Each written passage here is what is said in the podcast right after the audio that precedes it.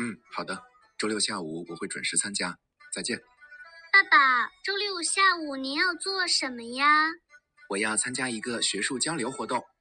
爸爸，您已经很博学了，为什么还要经常参加交流活动呀？因为独学而无友，则孤陋而寡闻呐。独学而无友，则孤陋而寡闻。这句话是什么意思呀？这句话出自《礼记》，这里的独学说的是一个人独自学习，也就是不和别人交流。它导致的后果有两个，一个是孤陋，一个是寡闻。爸爸，什么是孤陋？什么又是寡闻呀？孤陋是学识浅薄，也就是对知识的理解不深刻；寡闻是见识不广，见识少。这句话连起来是说，一个人独自学习，缺乏和学友之间的切磋交流，会导致学识浅薄、见识短浅。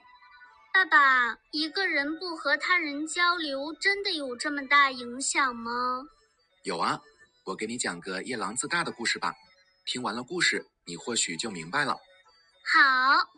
汉朝时，在西南地区有个叫夜郎的小国，由于交通不便，他与外界交往较少。所以，他的国王夜郎侯就自以为自己的国家很大。有一次，汉朝派使者来夜郎国，夜郎侯对使者盛情款待，并洋洋得意地问使者：“夜郎国和汉朝哪个大呀？”汉朝使者听后哈哈大笑。随后，他对夜郎侯说：“汉朝是个大国，划分为很多省，每个省又划分为很多县。夜郎国还没有一个县大。”夜郎侯听后非常惭愧。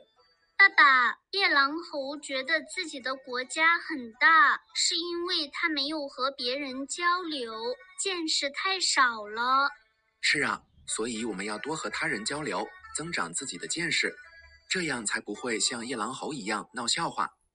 三国时有个叫孟宗的人，他母亲为了让他交到很多朋友，特地为他缝了一床大大的被子。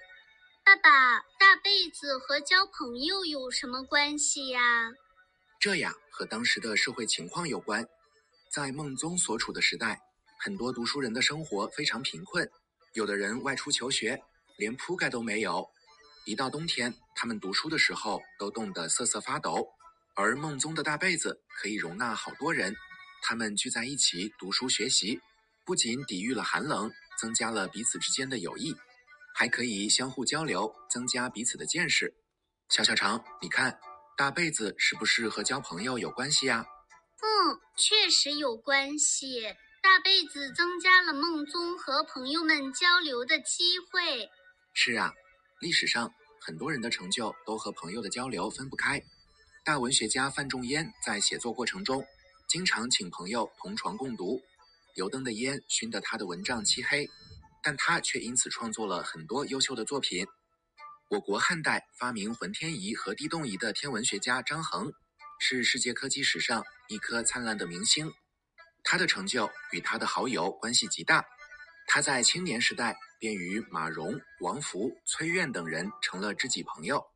尤其崔苑，很早就学习过天文、数学、历法。